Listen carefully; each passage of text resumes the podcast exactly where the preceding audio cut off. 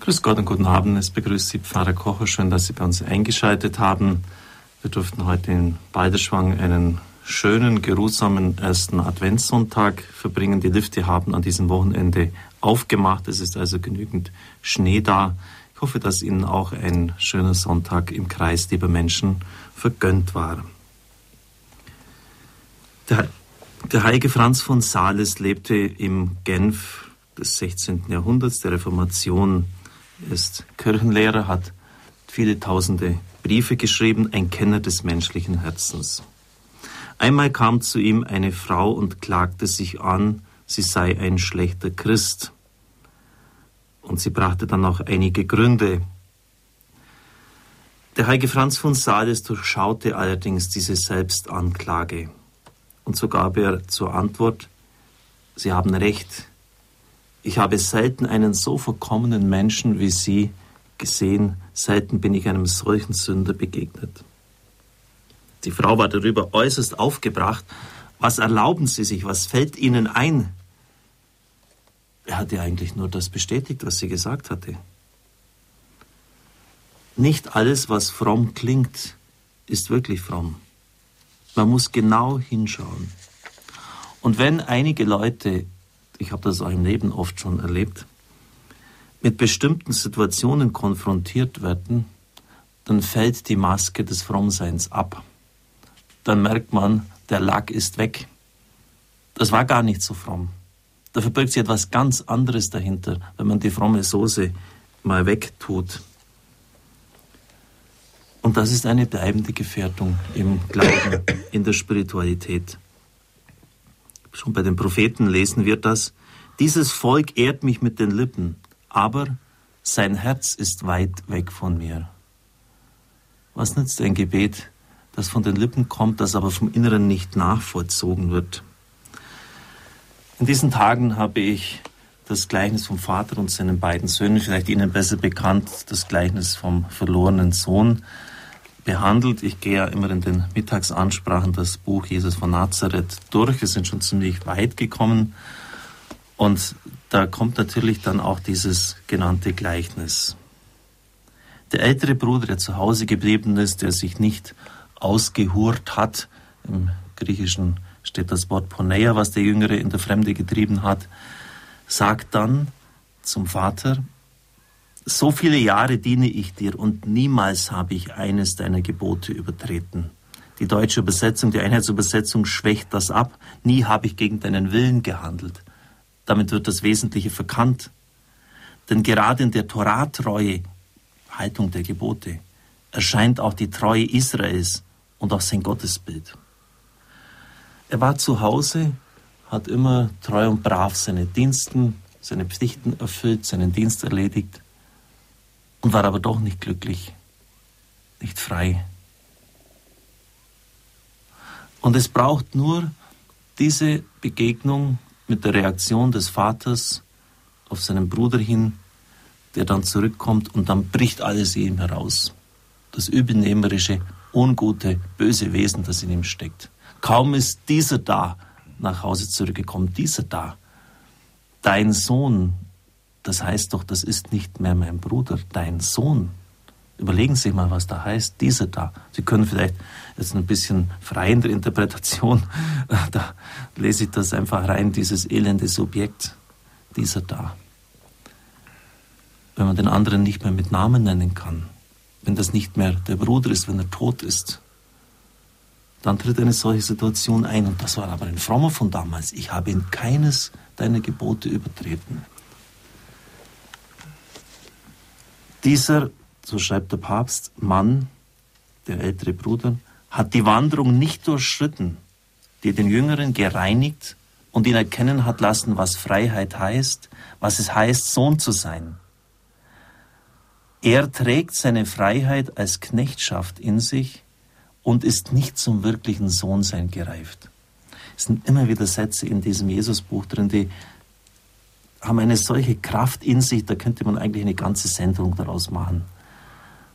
Und das ist vielleicht ein Problem der Frommen. Man hält vielleicht alles ein, was Glaube, Kirche, Evangelium einem vorgibt und ist doch unfrei. was eigentlich gar nicht der Fall sein dürfte. Man kann die eigene Freiheit als Knechtschaft in sich tragen und nicht zum wirklichen Sohnsein gereift sein. Und genau darum, denke ich, wird es auch heute Abend geben. Neben mir sitzt der Chefarzt der Adula Klinik, neuerdings auch der ärztliche Direktor von beiden Kliniken, also von der Hochgradklinik, auch hier bei uns ganz in der Nähe. Es ist Dr. Godehard Stadtmüller. Guten Abend, Dr. Stadtmüller. Guten Abend, Pfarrer Kocher. Guten Abend auch an die Hörerinnen und Hörer.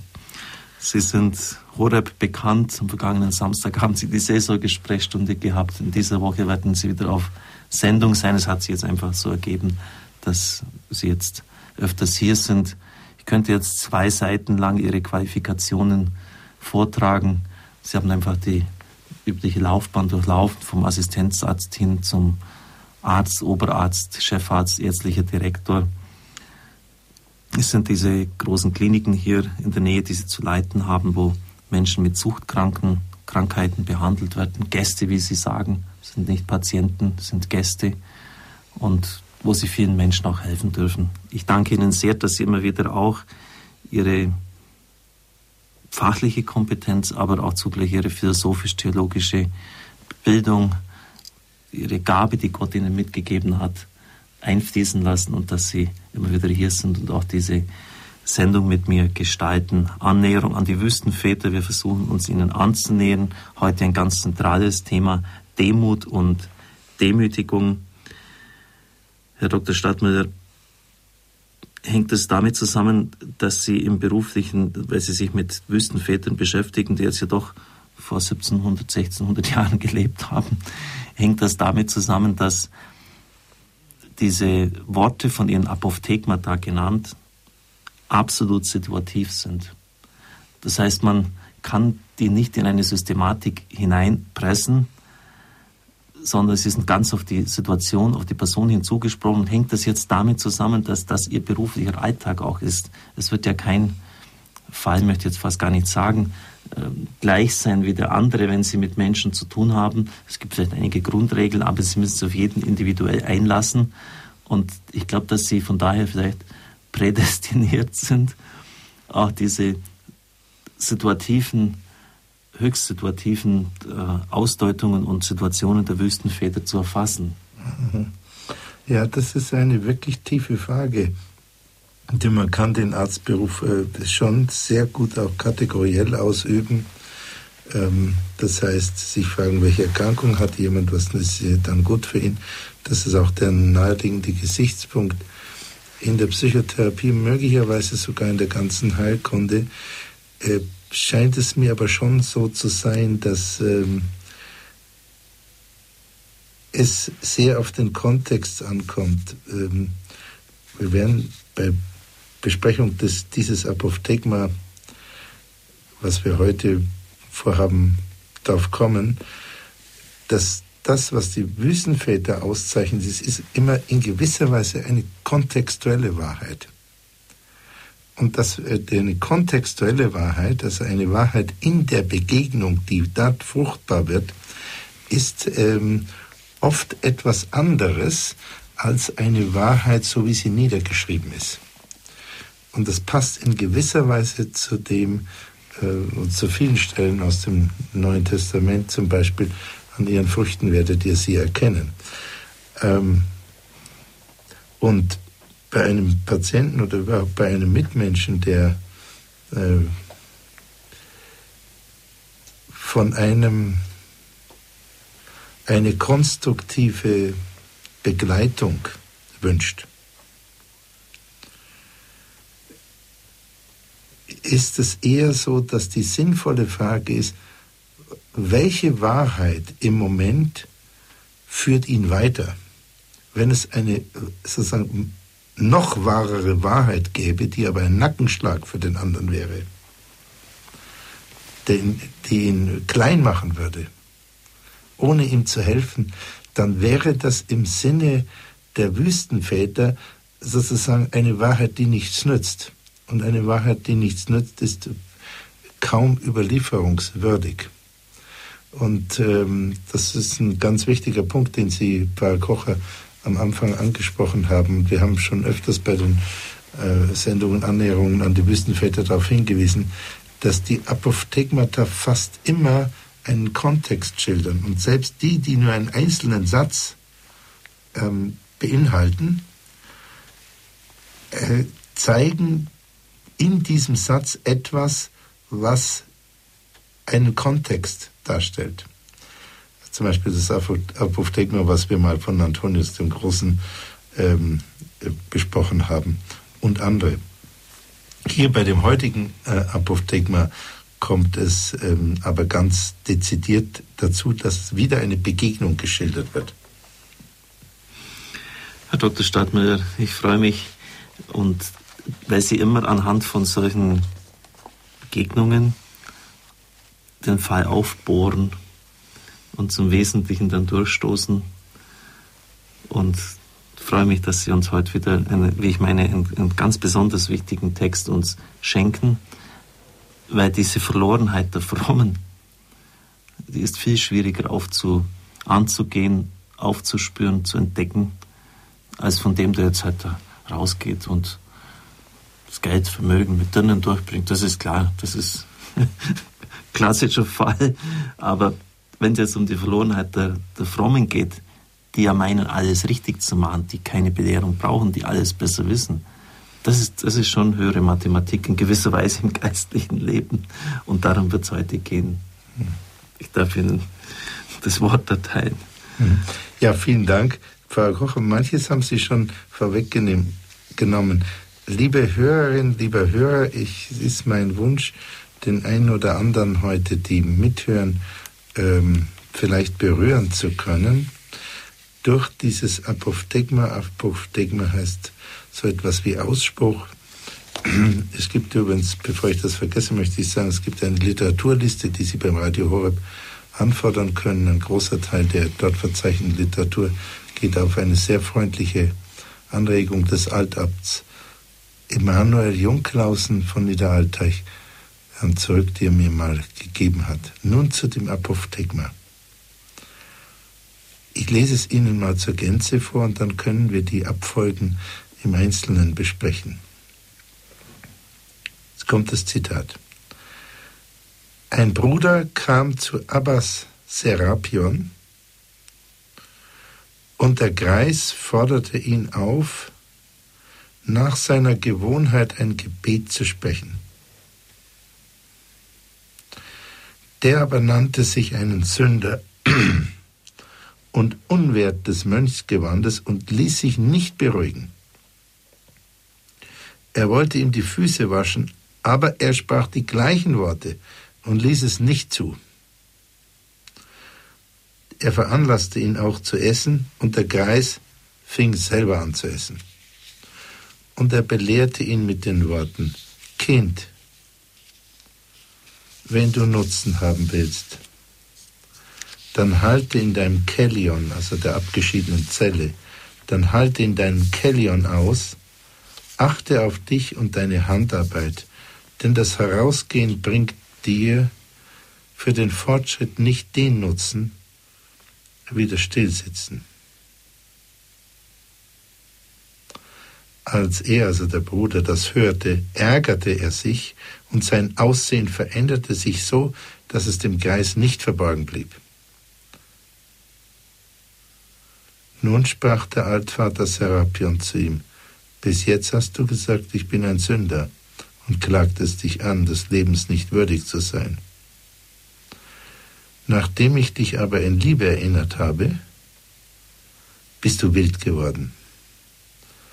Wenn du demütig sein willst, dann lerne es mannhaft ertragen, was dir von anderen zugebracht wird, und halte dich nicht und halte an dich mit leeren Worten. Als der Bruder das hörte, fiel er dem Geist zu Füßen und ging dann mit großem Nutzen weg. Das haben wir, das war das Zitat, das haben wir äh, unter die Überschrift Demütigung und Demut gestellt. Ich möchte beginnen mit dem Apophthegma, das etwas zu zerlegen, und zwar so, wie es geschrieben ist, der Reihe nach. Es beginnt ganz einfach. Ein Bruder kam zu Abbas Serapion, kann man so überlesen, aber es ist ganz typisch für die Apophthegmata. Ähm, es kommt einer zum anderen. Es begegnen sich zwei und in dieser Begegnung gibt es einen problematischen Kontext und es gibt eine Lösung. Und die Lösung ist nicht eine An sich Lösung, sondern es ist eine Lösung, so dass erstens einer einen Nutzen hat, zweitens einer ein Problem löst und drittens zwei Leute in einer tieferen Bindung sind als vorher und viertens zwei Leute in einer tieferen Bindung sind zu Gott als vorher. Und das ist so etwas wie ein äh, 52-facettiger Brillant. ähm, das, äh, äh, das sind äh, wirklich Kleinodien und sie kommen in einer unprätentiösen, äh, einfachen, nicht primitiven, aber einfachen Sprache daher. Und die Gefahr ist, dass man es ziemlich schnell überliest. Wahrheit in Beziehung, Wahrheit im Kontext, darüber haben wir eingangs schon gesprochen. An ihren Früchten werdet ihr sie erkennen. Und dass es darauf ankommt, das zeigt sich darin, dass äh, sehr viele Apophthegmata und dieses unseres auch damit enden, dass einer mit großem Nutzen wegging. Der bleibt dann nicht für ewig, sondern der geht mit großem Nutzen weg. Nach der Begegnung ändert sich in mindestens einem etwas, so dass er einen Nutzen, den er vorher nicht haben konnte, hat. Und das ist eigentlich eine perfekte Beschreibung von äh, Seelenführung. Einer kommt und er geht nach kurzem mit einem sehr, sehr hohen Nutzen. Wie passiert das? Es geht nicht los, wer hat sich wie die Zähne geputzt und so weiter, wer hat welches Buch und äh, wo liegt das Kellion und die äh, die nächste Beschreibung, wie weit ist der nächste Ort und wie ist die Straße oder der Fußpfad oder der Eselpfad, äh, das ist alles unwichtig, sondern der erste Satz heißt ja, ein Bruder kam zu Abbas Serapion und der Greis forderte ihn auf, nach seiner Gewohnheit ein Gebet zu sprechen. Äh, bevor sozusagen bevor oder nach der Begrüßung sofort ist das allererste dass der Abbas, also der Vater, der alte Mönch, ähm, den Bruder, der kommt, den er wohl nicht kennt, auffordert, ein Gebet zu sprechen. Und das, der eine Aspekt ist, er fordert ihn auf, ein Gebet zu sprechen. Und der andere Aspekt, den man ziemlich schnell überlesen kann oder überhören kann, ist das, dass es heißt nach seiner Gewohnheit. Das heißt, er hat das immer gemacht. Aber Serapion, wen immer er empfangen hat, hatte die Gewohnheit, zuerst zu sagen, bitte sprich ein Gebet. Ähm, wir sehen diesen einen Kontext, der sozusagen auffällig ist. Es treffen sich zwei Menschen, zwei Personen. Der andere Kontext, der etwas verborgener ist, ist, dass der Abbas Serapion sofort in der ersten Sekunde sozusagen eine Triangulierung ähm, herbeiführt. Und zwar, dass beide sich ausrichten im Gebet auf Gott. Er sagt, sprich du jetzt ein Gebet. Seine Gewohnheit ist nicht, äh, wie wir hören, dass er ein Gebet spricht, sondern er sagt zum anderen, sprich du ein Gebet. Und dann kommt es zu diesem Merkwürdigen, dass der andere das verweigert.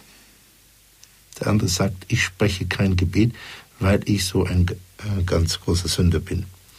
Nochmal ein zurück zu dem Aspekt, dass Gebet hier bezeichnet wird als die Gewohnheit, eines verehrten Altväters der Wüsten, Altvaters der Wüstenväter.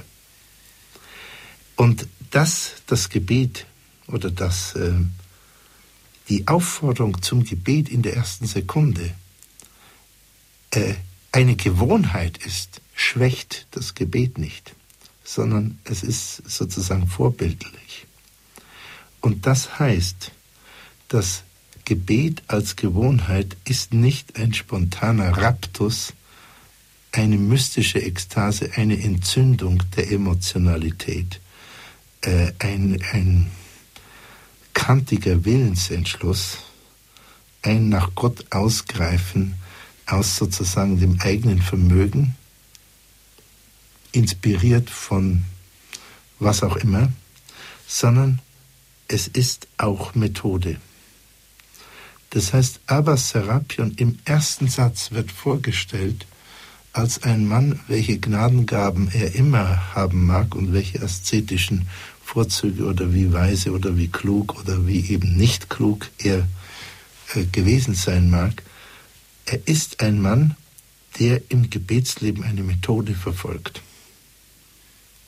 Er wird eingeführt als einer, der begegnet und der im Gebetsleben methodisch ist.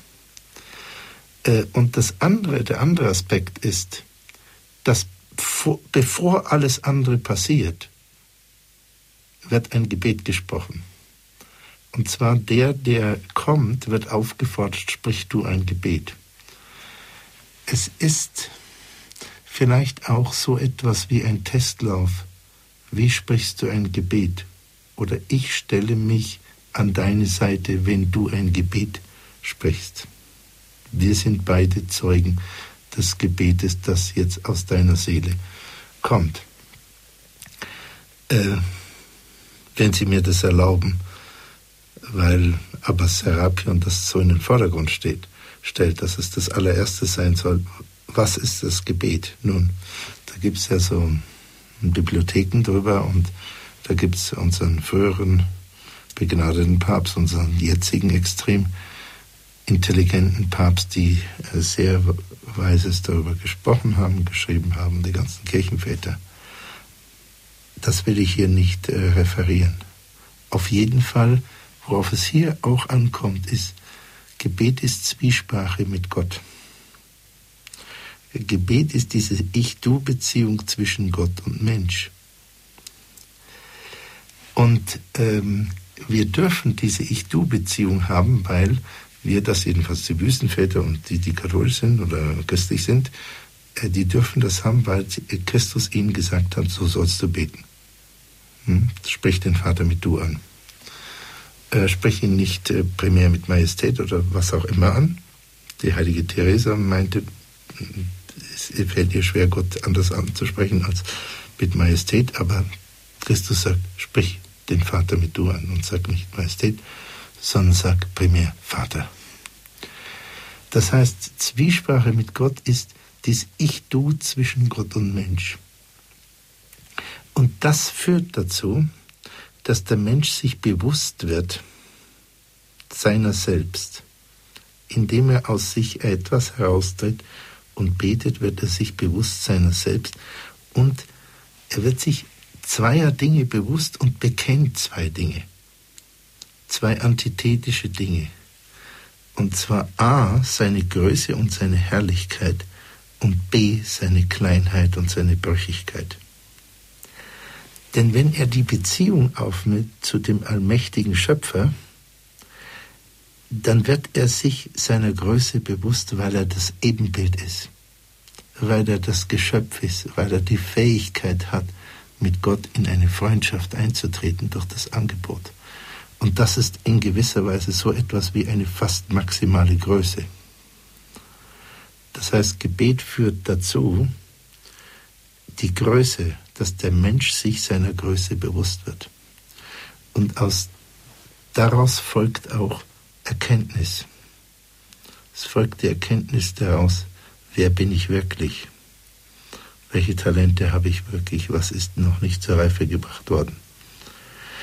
Und gleichzeitig führt das Gebet dazu, dass sich der Mensch seiner Kleinheit und Brüchigkeit auch bewusst wird. Denn er sieht im Gebet diesen sozusagen kaum überwindlichen Abstand zur Majestät des unendlichen, allmächtigen und nicht zuletzt allgegenwärtigen Gottes. Und er sieht seine Brüchigkeit, seine Fragmentierung, seine Verletztheit, oder wenn Sie so wollen, seine Sündhaftigkeit und die tiefe Bedürftigkeit, erlöst zu werden.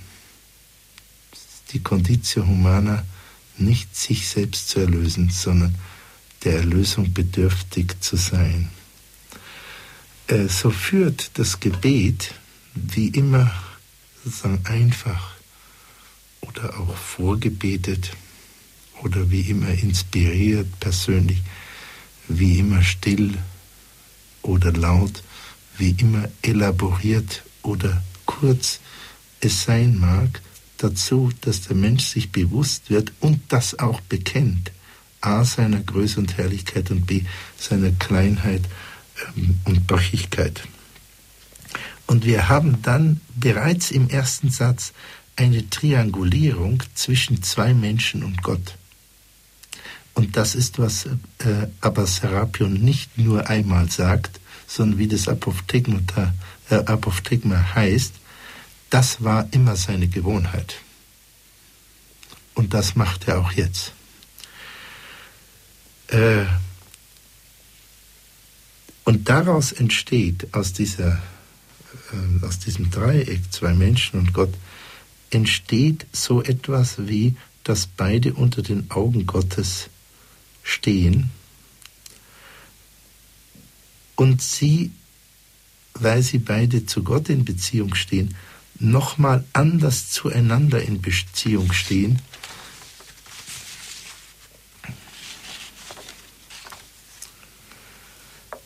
Und zwei Menschen, wie unterschiedlich sie sein mögen, die beide beten, geraten in gewisser Weise auf Augenhöhe, weil sie dieselbe Ebenbildlichkeit erleben und sich dessen inne werden, und dieselbe Verletztheit und Brüchigkeit also Subspecie Eternitatis oder unter den Augen Gottes, werden wir in gewisser Weise gleicher.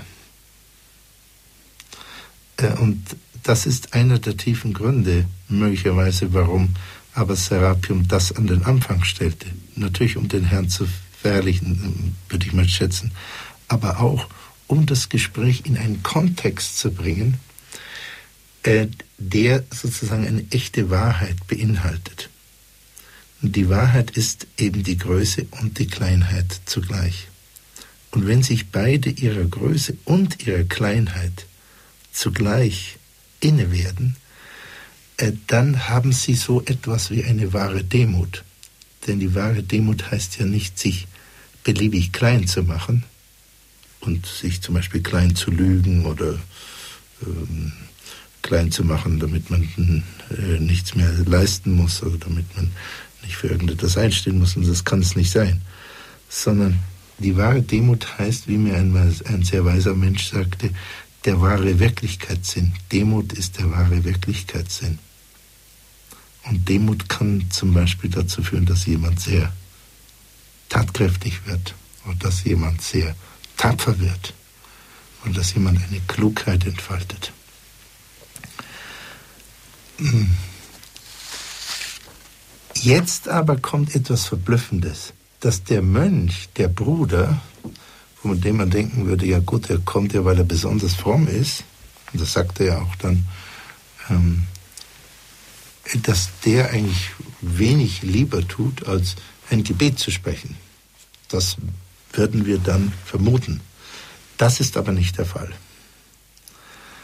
Ähm, der ähm, betet nicht auf die Aufforderung, sondern er erniedrigt sich in Worten, Zitat, der aber nannte sich ein Sünder und Unwert des Mönchsgewandes und ließ sich nicht beruhigen.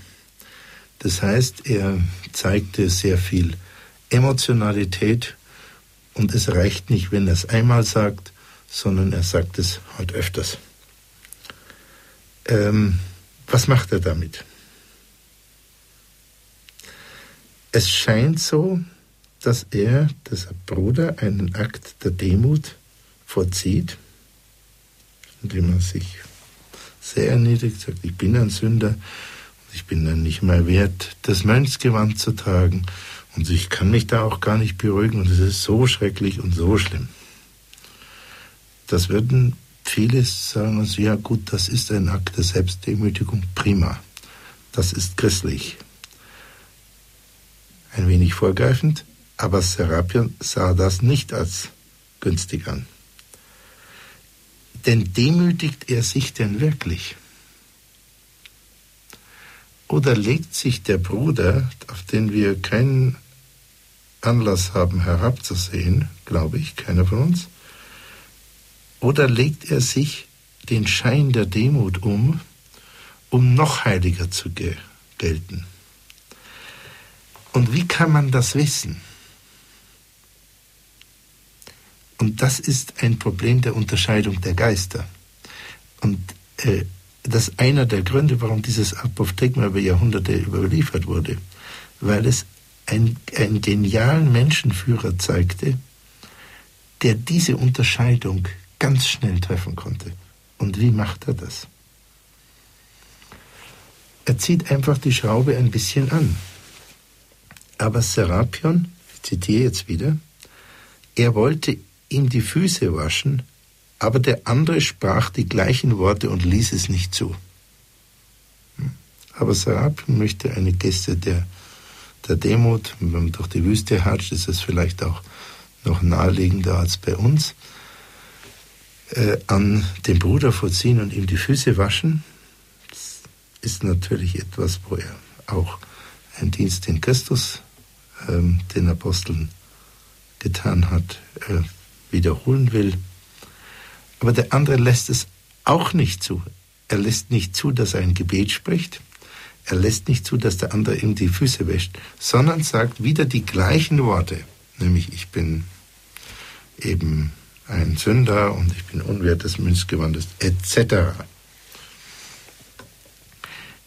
Und äh, auch das ist etwas als Handlung, was man lesen kann als, ach, ist der demütig.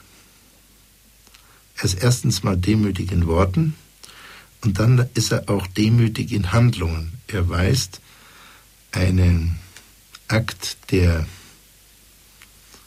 äh, Hingabe von Seiten des Abbas Serapion zurück und sagt wieder, ich bin ein so schlimmer Sünder.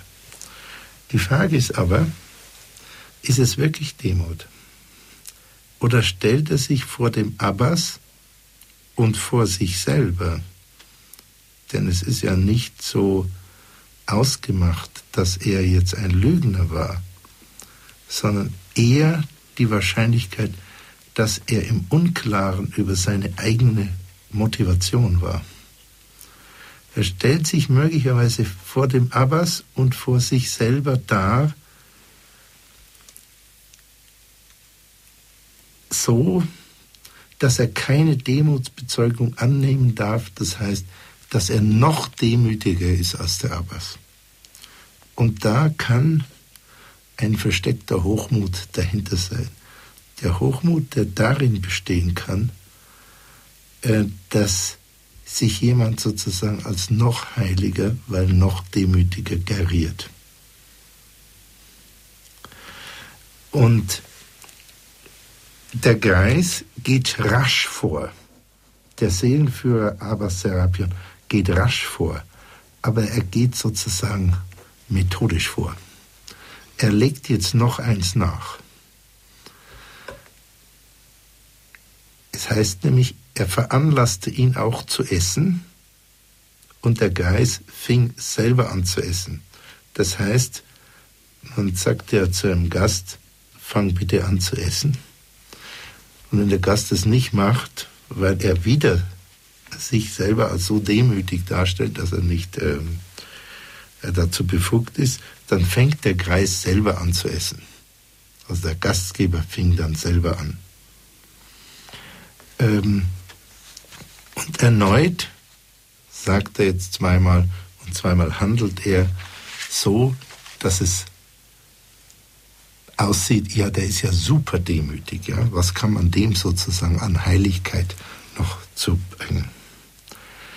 Und dann kommt der nächste Schritt. war sozusagen der Seelenführer die Hypothese, wie steht es denn mit dessen Seele wirklich, nochmal ähm, sozusagen präzisiert und den anderen wirklich prüft. Und das macht er sehr liebevoll. Und äh, vielleicht, äh, ich zitiere ihn das nochmal und dann machen wir danach nochmal eine kurze Pause, damit Sie über diesen Punkt ähm, Möglichkeit haben, noch nachzudenken. Dann sind Sie in einer Jahrhunderte, länger als anderthalb Jahrtausende währenden Gemeinschaft von Menschen, die über diese polierten Anekdoten von Weisheit und spiritueller Führung nachgedacht haben. Ich zitiere Ihnen das nächste nochmal. Und er, also der Abbas, belehrte ihn mit den Worten, Kind, wenn du Nutzen haben willst, dann halte in deinem Kellion, also Zelle, aus. Achte auf dich und deine Handarbeit. Dann das Herausgehen bringt dir für den Fortschritt nicht den Nutzen wie das Stillsitzen. Liebe Hörerinnen, liebe Hörer, der Abbas sagt eigentlich nur zwei Sätze. Er sagt einen Satz, der sagt, was sollst du tun, und einen Begründungssatz.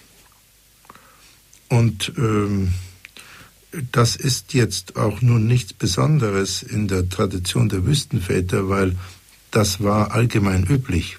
Das war das Wertesystem. Ähm, er sagt nur, wenn du Nutzen haben willst, also spirituellen Nutzen, dann halte in deinem Kelly und deiner Zelle aus, achte auf dich und deine Handarbeit. Also drei Dinge, ausharren in der Zelle, Klammer Cella continuata dulcescit, die ähm, kontinuierlich ähm, gehütete Zelle wird süß. Zweitens Handarbeit, ein ganz wichtiger Punkt. Und drittens äh, das Stille Sitzen. Das stille Sitzen, da können wir nicht so im Einzelnen darauf eingehen, aber hat in der Tradition der Wüstenväter griechisch Katizein so eine ganz äh, hohe Bedeutung. Das ist das, was wir heute Kontemplation inklusive der körperlichen Ruhe oder Meditation nennen würden, etwa. Also das sind die drei Dinge, das war aber allgemein bekannt. Dann kommt die Begründung, denn das Herausgehen bringt dir für den Fortschritt nicht den Nutzen wie das Stille Sitzen. Tja, eigentlich allen Menschen bekannt. Nur es steckt eine ziemlich deutliche Kritik darin, denn der Bruder kam ja zu ihm und hat eben seine Zelle verlassen. Und die Kritik ist, dass heißt eigentlich, verlasse dein Kellion nicht mehr. Das heißt, die, die Tatsache, dass du hier bist, ist schon ein bisschen verfehlt. Und äh, das, das stille Sitzen und das Auf sich achten ist ein bisschen etwas anderes als ein geistliches Gespräch führen. Und wenn der Abbas empfiehlt, die Handarbeit zu tun in der Zelle, dann ist das eben etwas, Anführungsstriche auf, Primitives im Verhältnis zu einem hochtrabenden theologischen Gespräch mit Zerknirschung. Der Abbas sagt aber, führe kein hochtrabendes Gespräch, führe überhaupt kein spirituelles Gespräch, sondern achte auf dich, hüte deine Zelle und mach die Handarbeit. Das heißt, er sagt, das, was du jetzt getan hast, dass du zu mir gekommen bist, war eigentlich eine Vernachlässigung ähm, dessen, was du tun solltest, damit du einen spirituellen Fortschritt hast. Und das hat natürlich den Bruder, oder vielleicht nicht natürlich, aber das hat den Bruder sehr geärgert. Ähm, und weil das Thema Demütigung und Demut ist, der Abbas, kann man sagen, demütigt den Bruder. Denn er sagt zu ihm, dass du hier überhaupt bist, äh, das ist eigentlich äh, falsch. Ja? Quasi, du kannst auch wieder heimgehen. Ja? Äh, das heißt, er, schießt ihm eins vor den Bug und demütigt ihn, indem er das noch in Worte kleidet, die der andere eh weiß. Nämlich, tu einfach deinen Job bitte als Mönch. Und das, was alle tun. Und daraufhin wurde der andere sehr sauer, also ich zitiere es mal, als er das hörte, ärgerte sich und sein Aussehen veränderte sich so, dass es dem Geist nicht verborgen blieb. Das ist sehr, äh, einfach sehr schön bei den Wüstenvätern. Ab und zu gibt es so ein kleines Lob, wie zum Beispiel, das blieb dem Geist nicht verborgen. Und da wird immer dieser, dieser Aspekt bei den Wüstenvätern, der nicht der Aspekt von Heiligkeit ist, sondern der Aspekt von genialen Seelenführern. Und äh, die Apophthegmata sind ja deshalb aufgeschrieben worden, nicht weil man jemand als unendlich heilig beschreiben will, sondern weil jemand jemand anderem nutzbringend wurde. Das heißt, ein guter Seelenführer war. Und die Demütigung des Bruders, indem der Abbas zu ihm sagte, tu einfach deinen Job bitte, und das hast du nicht gemacht, auf Wiedersehen. Das ist jetzt von mir sehr kantig formuliert. Aber das ist nichts anderes, als was er hier kurz sagt, hat den anderen sehr geärgert. Und zwar, was hat ihn geärgert? Nicht die Wahrheit, sondern dass er sich als gedemütig erlebt.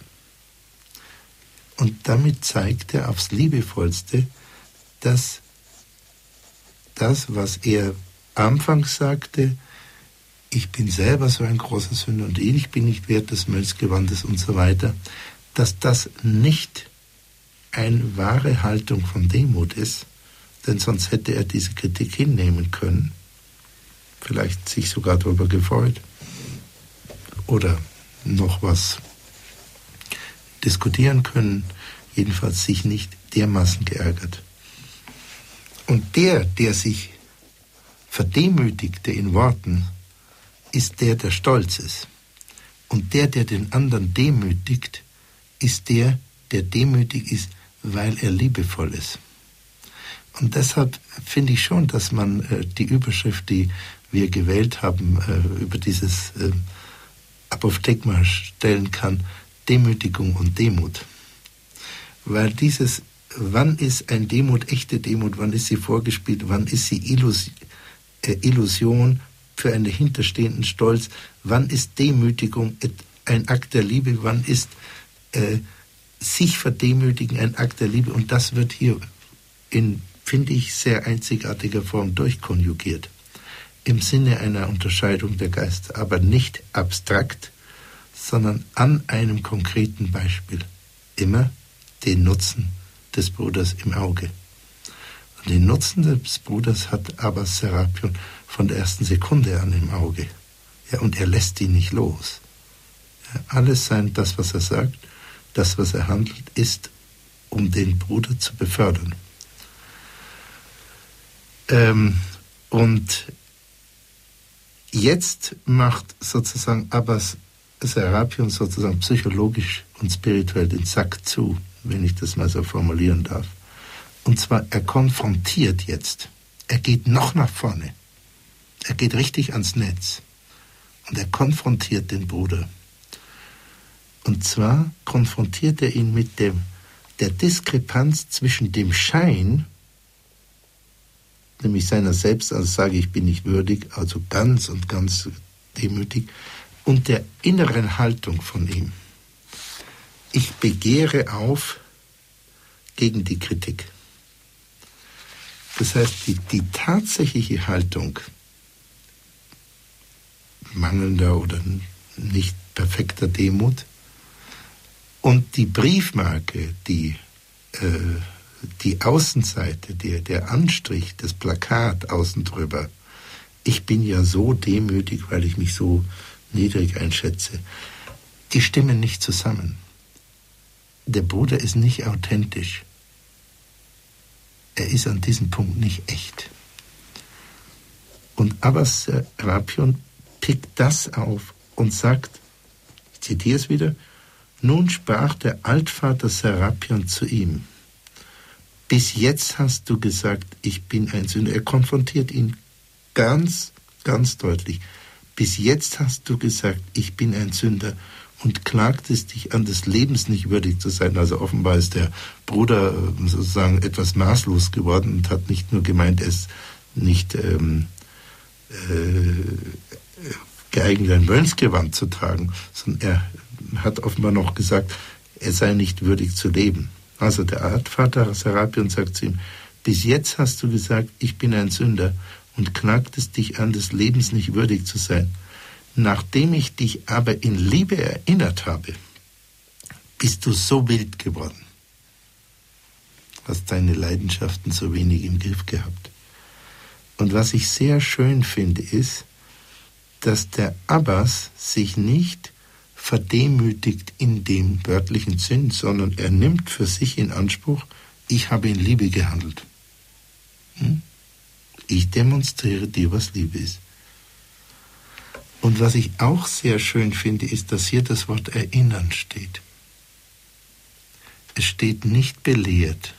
Und ich persönlich bin seit jetzt über 15 Jahren äh, ziemlich tief davon überzeugt. Und wenn Sie mir mal ein persönliches Wort gestatten, ähm, und immer mehr davon überzeugt, dass wir nicht auf der Erde sind, um einander zu belehren, sondern um einander zu erinnern. Ähm, auf jeden Fall hat er ihn an das, was ein Mönch im damaligen Kontext der Wüstenväter zu tun hat, einfach erinnert. Er hat ihn nicht belehrt, er hat ihn nur erinnert. Und dann sagt er, aber da bist du wild geworden. Und danach folgt die Belehrung. Erst folgt die Diagnose. Hm? Wo steht der? Dann folgt die Konfrontation. Ich weise dich auf eine Diskrepanz hin zwischen deinem Innenleben und dem, was du sagst. Und wenn du die nicht aufhebst, wenn du nicht echt wirst, dann ist es egal, was du für fromme Sprüche erzählst. Du gewinnst mit deiner Seele nicht. Und nach der Konfrontation folgt die Belehrung. Und die Belehrung ist nicht wie vorhin allgemeiner Art. Vorhin hat er gesagt, Kind, wenn du Nutzen haben willst, dann halte dein Carrion aus, achte auf dich und deine Handarbeit. Das ist so die allgemeine Belehrung sondern die ist jetzt spezifisch auf diesen Bruder und sein Problem bezogen.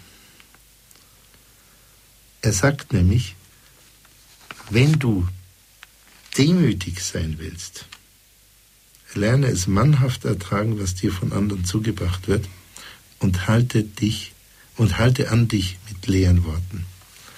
Und das erste, was er sagt, ist, wenn du demütig sein willst, das heißt, mein lieber Freund, du bist von der Demut ziemlich weit entfernt. Wenn du demütig sein willst, dann sage ich dir, wie es geht. Ähm, und er sagt nur zwei Dinge. Äh, er sagt nicht, du musst also 10.000 Gesetze befolgen oder eine Psychoanalyse machen oder irgendwie hier ins, ähm, in die Einsiedelei gehen oder sonstige Abtötungen. Er sagt nur zwei Dinge. Und ähm, ich habe noch niemals etwas so Kurzes als Definition von, wen du demütig sein willst, gehört. Und das ist eine der Facetten, die hier geschliffen sind, äh, dass es eine super kurze und präzise Aussage gibt, wenn du demütig sein willst, wie machst du es bitte? Und er sagt eben diese zwei Dinge. A, lerne es mannhaft ertragen, also nicht, dass es leicht ist, sondern es kostet Kraft. Lerne es mannhaft ertragen, was dir von anderen zugebracht wird. Das ist natürlich sind Taten und es sind Worte. Wir haben auch gesehen, wie der Abbas gespielt hat mit Worten und mit Taten, um den anderen zu erreichen. Es erinnert mich an diese, an einen Teil der Maxime, die der heilige Philipp Neri, Apostel, der erste Apostel von Rom, ähm, für sich hatte. Da sagt das Bernard Tesperni, ähm, verachte, wenn du verachtet wirst. Das heißt, äh, wenn du verachtet wirst, nimm es nicht an als etwas, was dich wirklich berührt. Verachte es. Und das Zweite, was Abbas Serapion sagte, sagt, äh, wenn du demütig sein willst, das Zweite ist, halte an dich mit leeren Worten. Das heißt nicht, habe keine leeren Gedanken im Kopf, sondern wenn du schon leere Gedanken im Kopf hast, halte wenigstens an dich, dass sie nicht Worte werden. Und natürlich sagt er damit, fromme Worte können eben auch leere Worte sein. Hm? Es kommt auf die Worte überhaupt nicht an. Ähm, und insbesondere fromme Worte der Selbstdemütigung, das ist ja das, mit dem das Ganze begann, das Apophthegma begann, können hohl sein. Warum können fromme Worte der Selbstdemütigung hohl sein? Glaube aus zwei Gründen. Das erste, und das ist bei dem Bruder ganz deutlich, das erste, weil sie nicht die wahre Haltung aussagen. Und das heißt, die, die Person, selber, die das aussagt von sich und andere, aber vor allem das Schlimme ist, dass die Person selber sich täuscht über sich selbst. Sie sozusagen belügt sich objektiv, auch wenn sie subjektiv nicht lügt, aber objektiv irrt sie sich über sich selbst. Und je öfter sie sagt, umso manifester wird der Irrtum. Der zweite Grund, warum fromme Worte der Selbstdemütigung hohl sein können, ist, weil sie ein Ausdruck eines verdeckten Stolz sein können, nämlich des Stolzes noch besser, noch demütiger zu sein.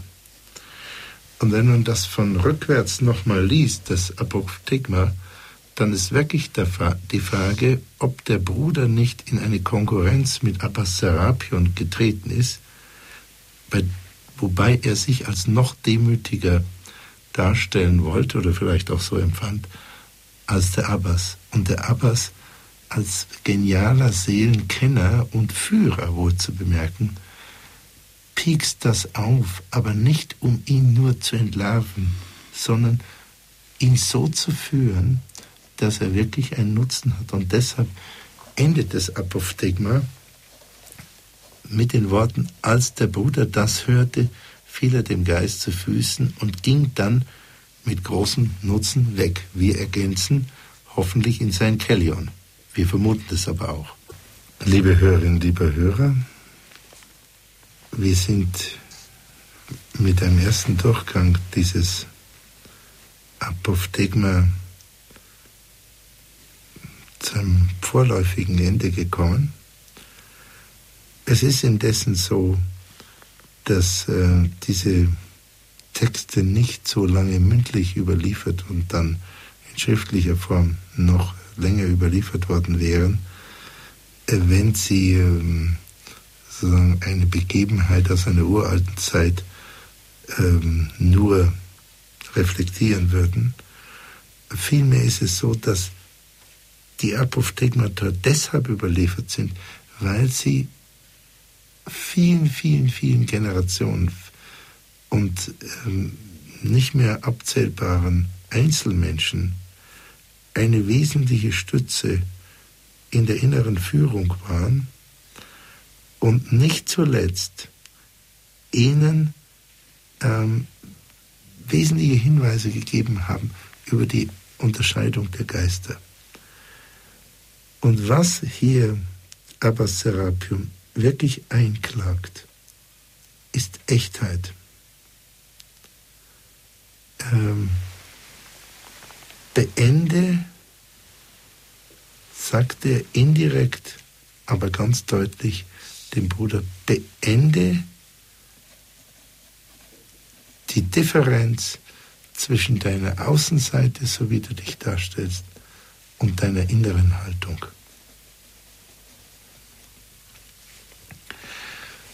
sodass wenn wir damit gehen, wäre das für uns auch ein Anruf, was immer uns nicht echt macht, Man kann auch sagen, was uns sündig macht. Das ist eine mögliche Lesart.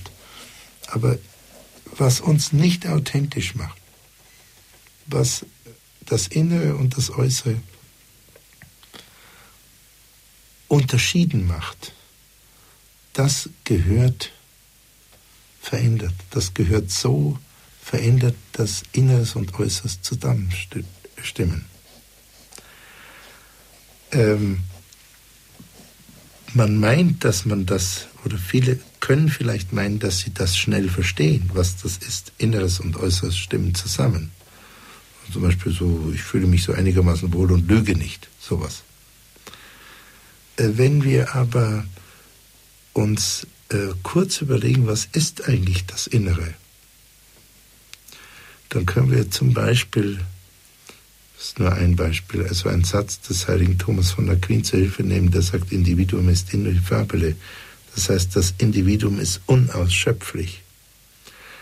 Der, die abendländische Geistes- und Kulturgeschichte begründende Satz, der Imperativ aus dem delphischen Orakel, Gnotis Sauton, erkenne dich selbst, ist zwar leitend für die Selbsterkenntnis, aber er kann nach dem heiligen Thomas von Aquin niemals zu einem Ende führen.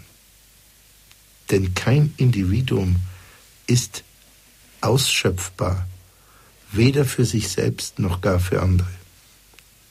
Und kein noch so scharfsinniger, noch so weiser, noch so, wenn Sie das wollen, heiliger Mensch, er kann einen anderen zur Gänze durchschauen.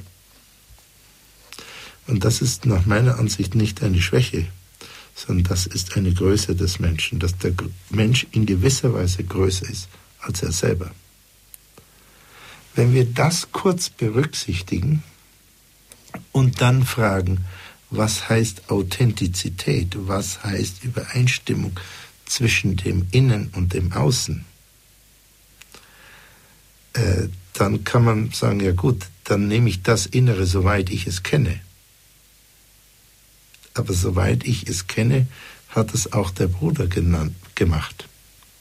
Der Bruder hat ja nicht bewusst gelogen, sondern war im Irrtum über sich. Und äh, das würde dazu führen zu sagen, oh, es reicht nicht, authentisch zu sein in dem Sinne, dass meine Außenseite mit dem Teil der Innenseite, die ich von mir kenne, übereinstimmt.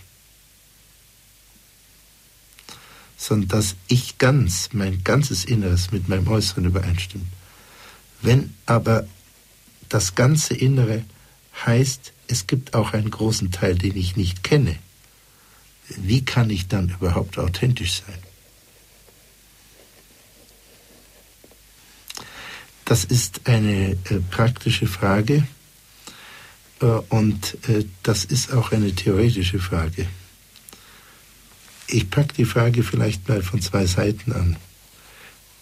Das eine ist, dass wir bei wenigen Menschen den Eindruck haben, jedenfalls ich, Sie sind vollkommen authentisch. Das heißt, es gibt in ihnen nichts, keine Bruchlinie. Ich habe nur einen Menschen kennengelernt, dem ich mal meinte, das sei so vielleicht. Und wenn wir uns selber anschauen, dann meinen wir auch nicht, wir sind ohne Bruchlinien. Meinen ja auch, die wenigsten von uns meinen, sie sind vollkommen mit sich immer im Ein, im Reinen und Eins. Das ist der eine Aspekt. Das heißt, authentisch sein, echt sein, ist ein sehr, sehr schwerer Prozess. Es ist praktisch halt der Versuch ins Paradies in dem Sinne, im, im Sinne der in die Schuldlosigkeit, in die Heiligkeit zurückzukommen. Und ein anderer, ein zweiter Aspekt zum Thema Echtheit ist, wenn Echtheit heißt, dass auch die Teile, die ich nicht von mir kenne, also über die ich vielleicht im Irrtum bin, zu den meiner Außenseite in einem völligen Einklang stehen, wie kann ich denn das erreichen?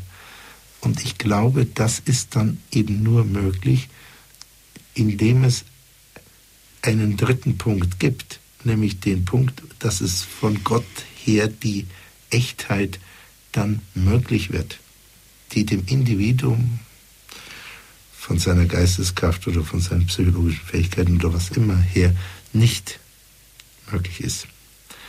Und das, glaube ich, weiß aber Serapion. Also mir scheint es so. Denn das scheint mir der ganz tiefe Grund zu sein, warum er sagte, und der Geist forderte ihn auf, nach seiner Gewohnheit ein Gebet zu sprechen. Weil erst mit, mit diesem Bezug sozusagen eine Echtheit vermittelt werden kann, die es äh, sozusagen rein psychologisch sehr schwer gibt. Und ähm, das war ein, ein, paar Aspekte zum Thema Echtheit noch. Vielleicht will der eine oder andere Hörer, worauf ich mich dann freuen würde, sich auf diesen Punkt, noch diesen schwierigen Punkt beziehen, auch in, in Diskussionsfragen.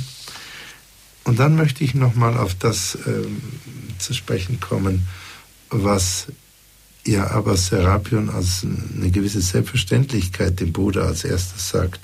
Nämlich er sagt zu ihm, ähm, Kind, wenn du Nutzen haben willst, dann halte in deinem Kellion aus, achte auf dich und deine Handarbeit.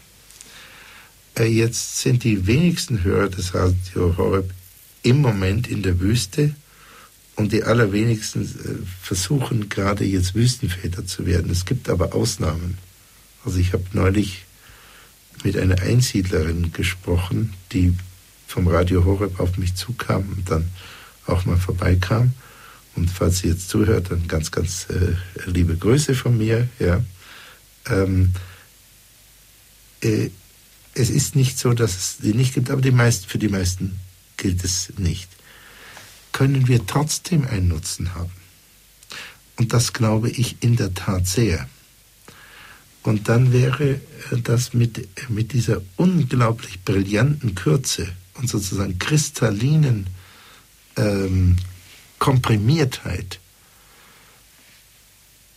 könnten wir oder einige von Ihnen oder zumindest darüber nachdenken, diesen Satz uns ein Stück weit zu Herzen nehmen, nämlich Kind, wenn du Nutzen haben willst, dann halte in deinem Kellion aus, achte auf dich und deine Handarbeit.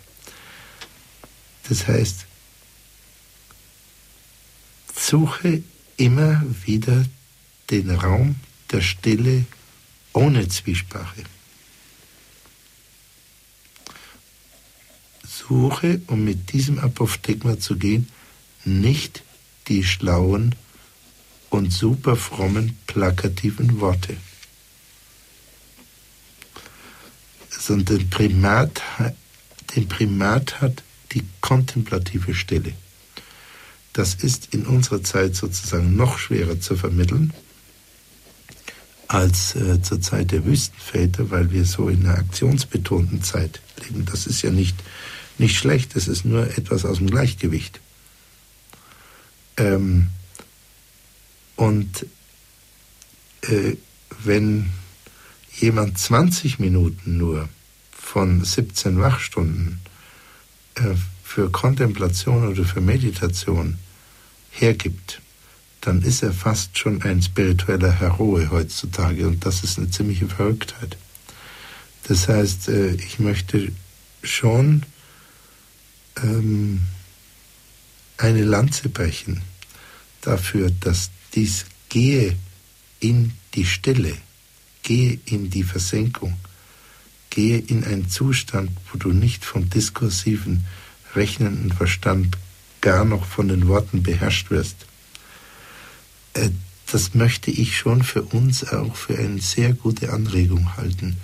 Und vielleicht kann ich den einen oder anderen äh, Mitmenschen oder mich selber auch ähm, erinnern.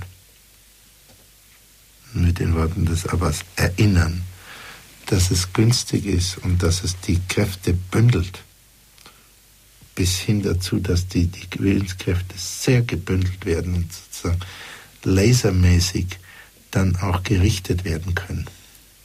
Also das ist der eine Punkt, bleibe in deinem Kellion. Der zweite Punkt ist, ähm, achte auf dich.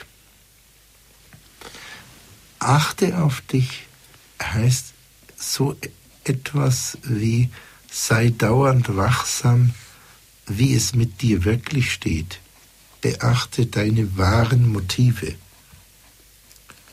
Und wenn wir unsere wahren Motive im Innern beachten, was ja die allerwenigsten tun, weil wir gar keine Kultur davon mehr haben, dann werden wir auch immer feiner in unserer Selbstwahrnehmung. Und das heißt nicht, dass wir uns geißeln müssen. Ne? diese Spruchblase hier mit diesem Ich bin nicht, äh, ich bin ein Sünder und unwert des Menschgewandes und sogar des Lebens und so weiter. Das ist ja sehr oberflächlich. Jedenfalls nach diesem Apophthegma. Das hat wenig zu sagen. Aber die Gewissenserforschung, nicht welche bösen Taten hast du gemacht, hauptsächlich das auch, sondern welche Motive sind jetzt in dir wirksam. Achte auf deine Impulse, achte auf deine Gedanken, wie jemand mal gesagt hat, denn sie werden deine Worte und deine Worte werden deine Taten. Achte auf dich ganz innen. Wenn du viel sprichst, verlierst du vielleicht diese Achtsamkeit. Und ich bin guten Mutes, dass sowohl im christlichen Kulturkreis wie auch ähm, von außerchristlichen Regionen der spirituellen Praxis eine neue Ära von Achtsamkeit, eine neue Ära von in sich gehen, von einer neuen Ära von Spiritualität wirklich kommt. Weil dieses nur noch Shareholder Value und nur noch sozusagen Außenaktivität äh, viele Menschen dazu führt, dass sie das Gefühl haben, ja, ich verliere mich und sie wollen das nicht mehr. Ich kenne immer mehr Menschen, die versuchen, auf einen spirituellen Weg zu gehen, die den Jakobsweg schweigend gehen oder etwas anderes machen. Und äh, ich glaube, wir sind da so eine Vorhut, ja, wo ganz viele nachkommen. Wir können aber vielen einen Mut machen, hier wieder nach dem Abbas-Serapion, nicht indem wir darüber sprechen, nicht einmal indem wir etwas so tun, sondern indem wir es selber verwirklichen. Das heißt, Stille, auf sich achten und das Dritte, was er vorschlägt, ist Handarbeit. Und Handarbeit, da wäre noch viel zu sagen. Ich glaube, die meisten führen Handarbeit nicht mehr in diesem sehr langweiligen Sinn, wie sie Wüstenväter dann Körperflechten und so weiter durch. Äh, Handarbeit können wir vielleicht mutatis mutandis äh, für uns ähm, wirksam werden lassen, indem wir sagen, äh, arbeite kontinuierlich das, was du zu tun hast. Sozusagen die ganz einfache Arbeit. Aber lass nicht zu, dass diese Arbeit dein Zweck wird, sondern die Zelle, sprich die Kontemplation, die Meditation und immer die Achtsamkeit. Ich habe eine wunderschöne Biografie von einem Autor namens Sixt über Charles de Foucault mal gelesen. Und Charles de Foucault war mal ähm, nach seiner Bekehrung in der höchstgelegenen Trappistenabtei ähm, Europas, ist irgendwo in Savoyen, die heißt den entsprechenden Namen äh, Notre Dame de Neige, also äh, unsere liebe Frau von den Schneemassen, weil die ähm, jetzt äh, sechs Monate im Jahr eingeschneit sind dort. Und ähm, Charles de Foucault hat dort so Aufgaben bekommen, irgendwas putzen oder eine einfache Handarbeit machen. Und er wollte das möglichst gut machen, möglichst schnell, damit er wieder Zeit hat zum Beten. Und die Vorgesetzten haben das gemerkt und haben gesagt, er soll bitte langsamer arbeiten, damit er während der Arbeit noch Zeit hat zum Beten. Äh, und äh, das ist vielleicht jetzt sehr extrem. Aber wenn Sie nur manches, oder ich auch, nur 15% langsamer tun, als es möglich ist, dann habe ich während der Zeit die Fähigkeit, gleichzeitig nach innen zu schauen. Und dann wird sich vieles, was ich auch zu tun habe, also sozusagen an Überflüssigen, äh, einfach von selbst erledigen, weil ich dann auch weniger Pausen brauche und manche Sachen auch nicht mehr ähm, überhaupt nicht tun muss äh, und sehr viel genauere äh, Intuition habe, was ist wichtig, was ist unwichtig, etc. Und es kommt dann weniger dazu, dass man so 15 Jahre gearbeitet hat und sagt, ich weiß gar nicht mehr, was ich da eigentlich gemacht habe. So, ich weiß gar nicht, was ich vor vier Jahren gemacht habe. Es war immer dasselbe. Es hat nur angestrengt. Das heißt, äh, aber Serapion würde sagen, auch wenn du ganz viel tust, wenn es dich anstrengt, so weit darfst du nicht gehen, dass du dich verlierst. Das heißt, dass du nicht mehr auf dich achten kannst, auf deine innere Motivationslage. Und so weit darfst du nicht gehen, dass du nicht mehr in die Kontemplation immer wieder eintreten kannst. Insofern sind das, äh, liebe Hörerinnen und liebe Hörer, finde ich das wieder erstaunlich, wie in diesem sehr kurzen Text, äh, was in dem sehr kurzen Text tatsächlich drinsteckt. Ähm, und nicht, was man da irgendwie noch dazu fantasieren kann. Es steckt tatsächlich in dem Text drin. Und um nochmal auf das Thema zu sprechen zu kommen, die wahre Demut kann als eine kantige Konfrontation erscheinen. Und die geäußerte und gezeigte Demut kann ein Stolz sein und eine Unechtheit, nicht im Sinne einer bewussten Lüge, sondern im Sinne einer Diskrepanz. Und die kann Jahre bestehen oder Jahrzehnte.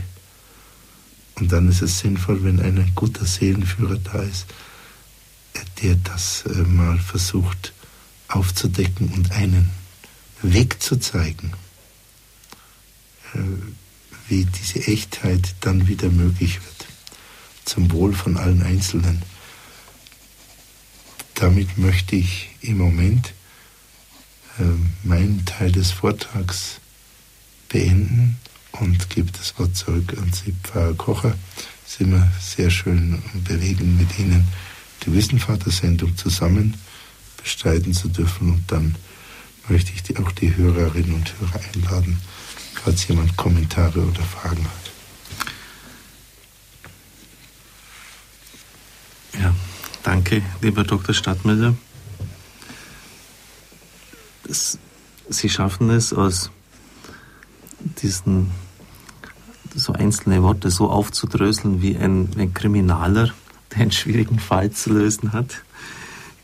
Das ist unglaublich. Ich, ich habe ein Privileg, dass ich da neben Ihnen sitzen darf und das so erleben darf, wie Sie da nur mit ganz wenigen Stichworten ausgerüstet, aus dem Herzen kommend, auch mit enorm viel Erfahrung, die Sie jetzt aus Ihrem beruflichen Leben ausschöpfen können, diese Dinge aufdecken, denn das ist ja das Hauptproblem, dass Leute ein Bild von sich selber haben, das mit der Wirklichkeit nicht übereinstimmt.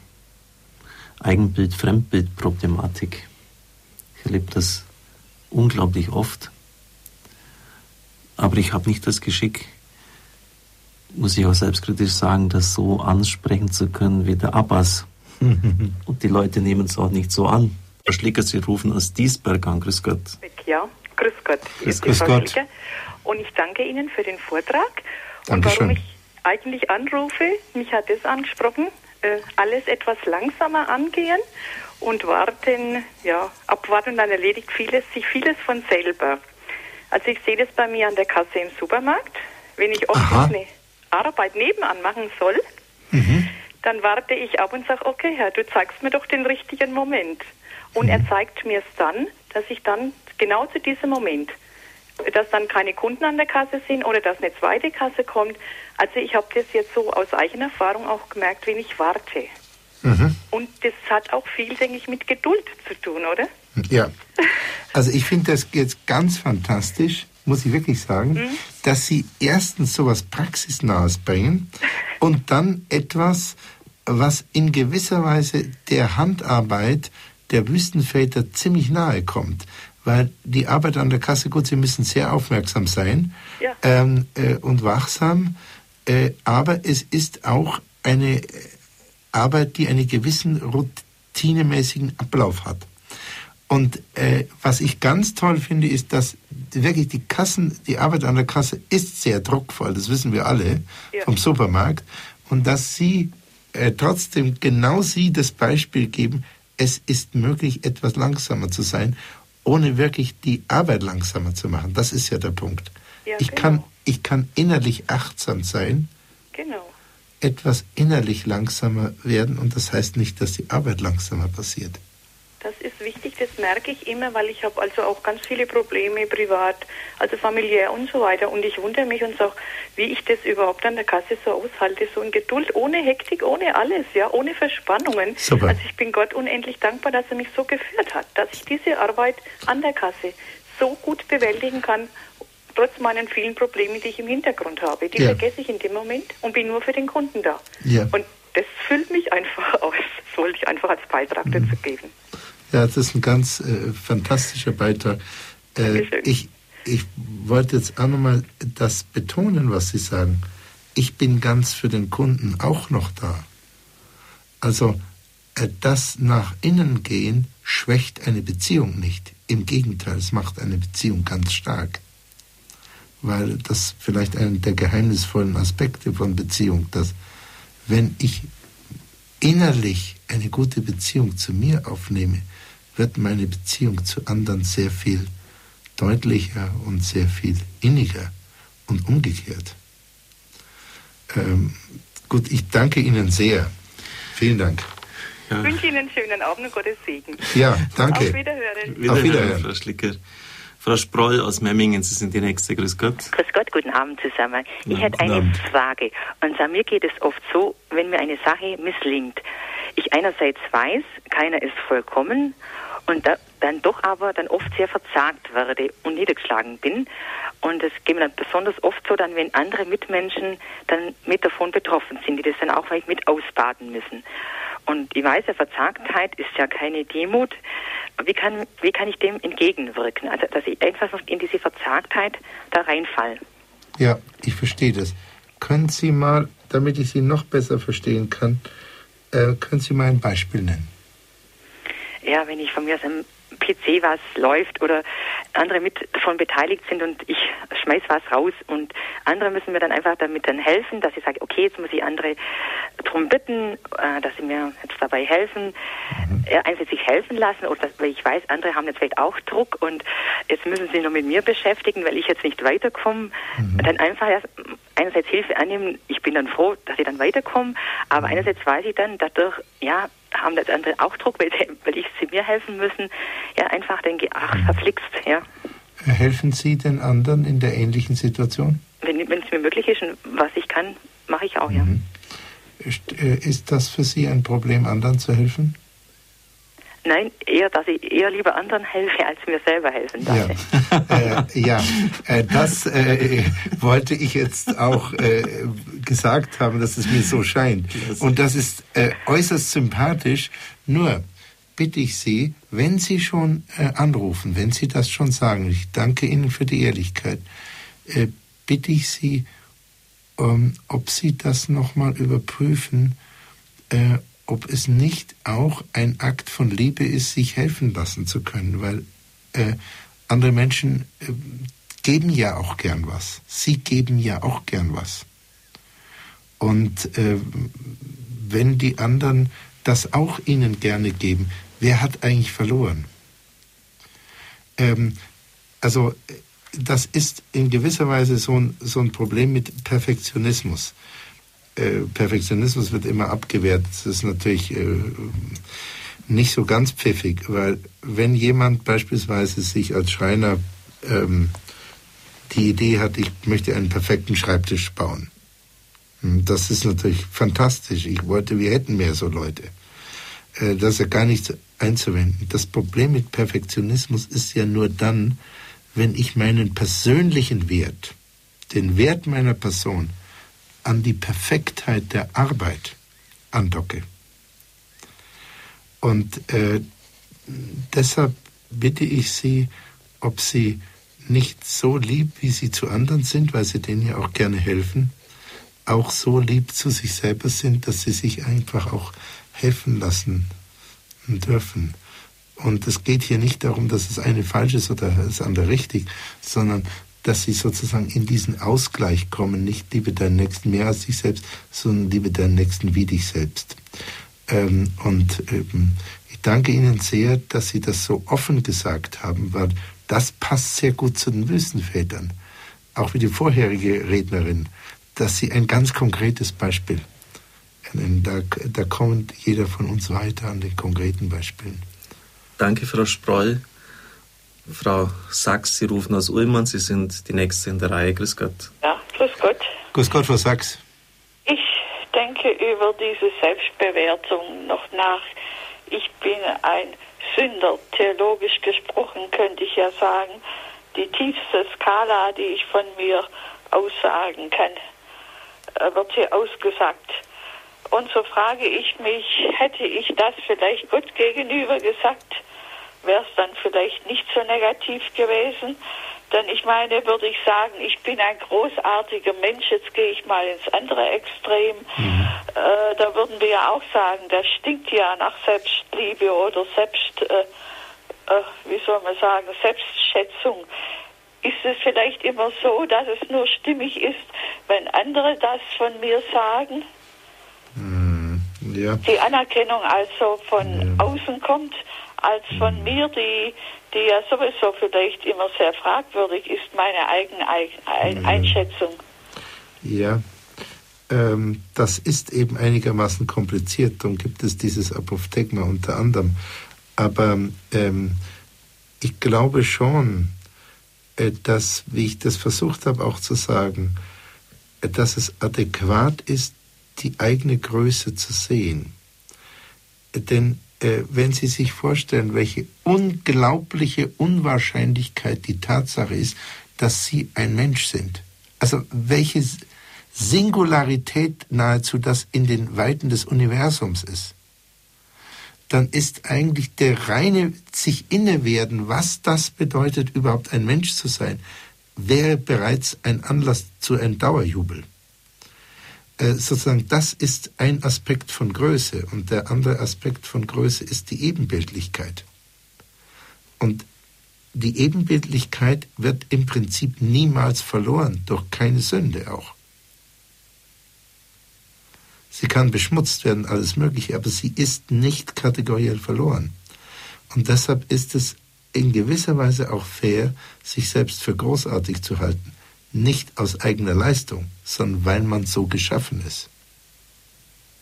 Also die Achtung Gottes ist auch die Achtung der eigenen Großartigkeit als Möglichkeit. Und wenn das äh, der Fall ist, wenn man sich so sehen kann und gleichzeitig betrüblich seine Gefallenheit und seine Brüchigkeit und seine Sündhaftigkeit sehen kann, äh, dann bekommt man sozusagen einen Doppelaspekt von sich. Und dieser Doppelaspekt ist aber realistischer, als sich nur großartig zu sehen oder sich nur als Sünder zu sehen. Und äh, es ist aber schwierig, diese beiden Aspekte gleichzeitig zu sehen. Nur äh, das äh, glaube ich, dass das auch ein, ein Aspekt von dem Abbas Serapion war. Halte dich nicht auf mit diesen Formeln, ich bin nichts wert, ich bin ein Sünder, was soll's? Äh, was du tun sollst, ist Kontemplation, Handarbeit und auf dich achten. Das heißt, in gewisser Weise an dir arbeiten. Ähm, ich hoffe, dass das sozusagen ein Teil einer Antwort war für Sie. schon sehr geholfen. Wenn es auch, ich suche noch Worte dafür, denn Ihre Antwort ist ja nicht aus irgendeinem moralischen Prinzip jetzt hergekommen, von Nein. Gut und Böse, sondern von dieser Ebenbildlichkeit Gottes.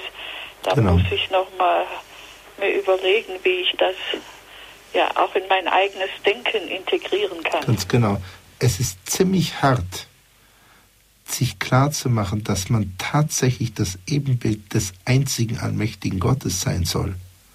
Und wie man dann mit sich umgeht, wissend, dass man dieses Ebenbild ist, das ist eben schon ziemlich heftig.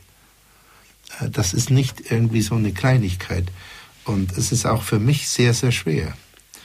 Und wenn Sie sich auf den Weg machen wollen, das, äh, das ist sehr, das führt sehr viel weiter, aber es ist ein, man ist nicht sofort dort. Es ist für mich auch übrigens schwer, andere Menschen als Ebenbild zu sehen. Manchmal gelingt es, manchmal gelingt es aber auch nicht. Aber ich habe den Eindruck, dass ich, wenn ich in einem anderen Menschen tatsächlich in der Sekunde das Ebenbild Gottes wirklich sehen kann, dass ich erstens sehr viel mehr verstehe von Gott, schlagartig, und zweitens sehr viel mehr von dem anderen verstehe. Also das ist sozusagen eine absolute Win-Win-Win-Situation, weil ich gleichzeitig mit mir auch noch in besserer Verbindung bin. Ähm, gut, das nur um Sie zu verstärken, ja. Und vielen Dank für das, was Sie gesagt ja, haben. Ja, es ist mir schon klar geworden, oder mir fiel natürlich auch Mutter Teresa ein oder Franziskus, die im anderen leidenden Menschen ja auch noch den leidenden Christus irgendwo sehen. Da haben wir ja auch das wahrscheinlich, dass ihnen hilft, diese leidenden Menschen anzunehmen, in diesem Mitleiden. Ja, aber nicht nur die leidenden Menschen anzunehmen, sondern alle. Alle, weil alle haben dieses Ebenbild. Ja, danke, Frau Sachs. Die Zeit ist fast schon vorbei, aber jene, die noch jetzt auf Sendung sind, wahrscheinlich könnten wir bis Mitternacht durchschalten. Permanent sehe ich das optische Telefon aufblinken. Die jetzt noch auf Leitung sind, nehmen wir auch dran. Wird halt die komplett ein bisschen später beginnen. Frau Hamann aus Köln, grüß Gott. Danke für Ihre Geduld. Ich, ich möchte Herrn Stadtmüller sehr danken für seinen Vortrag. Danke. Während des Vortrages hatte ich Herrn Dr. Ecker aus Brixen vor Augen. Wenn er, wenn er einen Vortrag hält, dann betet er zuerst. Und der nachfolgende Vortrag ist dann auch von entsprechender Güte und bringt äh, dem Hörer sehr viel. Und dann ist mir eigentlich aufgefallen, ich höre ja schon länger Horeb, dass gerade die intelligentesten Menschen am demütigsten sind.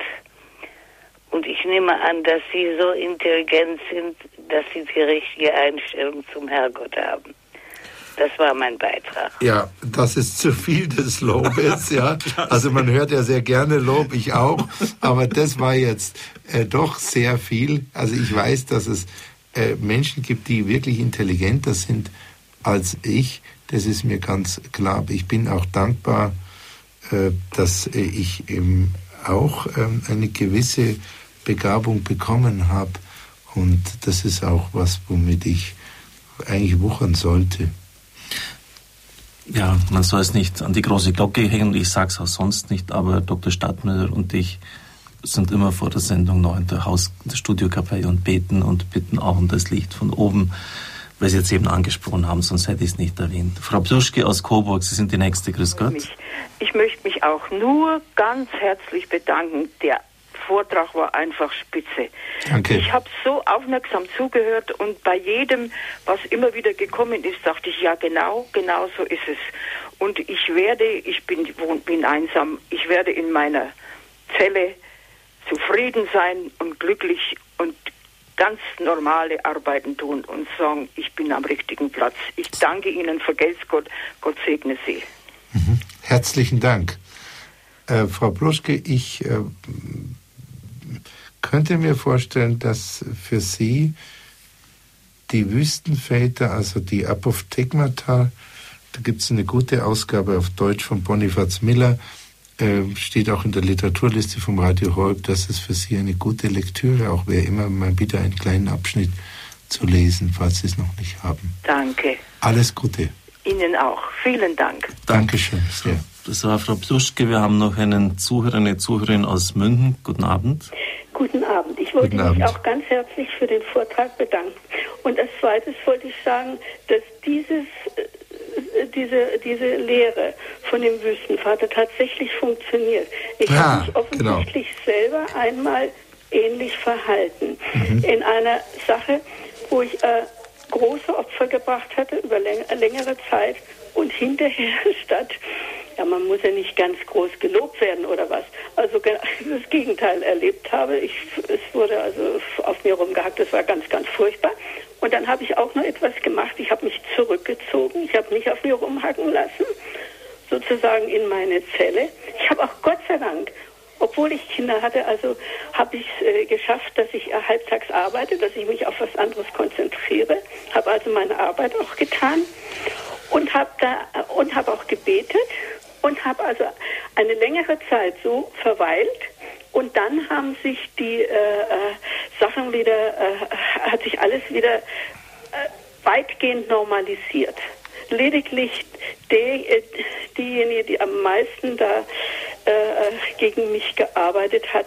Also die sieht das wohl nicht ein oder ich, ich will auch niemanden irgendwie in irgendeine Richtung drängen oder was. Es ist mir auch völlig gleich. Ich habe nur gesagt, lieber Gott, du weißt es genau, ich habe nur etwas Gutes gewollt und sonst gar nichts und sonst gar nichts. Und im Zweifelsfall war es ja auch nur für dich.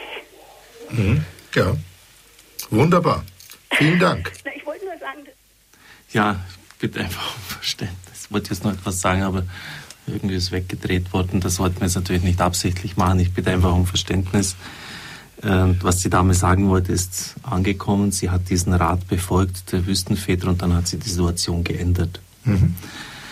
Im nächsten Jahr werden wir wieder Sendungen in der Sendereihe Standpunkt haben mit Dr. Stadtmüller. Wir haben sie schon ausgemacht. Ich danke Ihnen, dass Sie wieder den Weg hier herauf nach Balderschwang von Oberstdorf finden. Sie sind ein vielbeschäftigter Mann, fast jedes Wochenende woanders im Einsatz. Danke, dass Sie diese Priorität auch für Radio Horeb einbringen. Ja, eine Frage wollten Sie noch beantworten, lieber Dr. Stadtmüller, die jetzt in der Regie hinterlegt worden ist. Wie ist das zu verstehen mit der Größe im Spirituellen? Sonst hört man, man soll klein sein. Ja, ähm, also weiß nicht, was das ist sonst. Ähm, also im Neuen Testament sagt Jesus, seid vollkommen, wie euer Vater im Himmel vollkommen ist. Hm. Er sagt, wir sollen mit unseren Talenten wuchern. Er sagt, wir sollen unser Licht nicht unter einen Eimer stellen. Ähm, er selbst war ja überhaupt nicht ohne Selbstbewusstsein.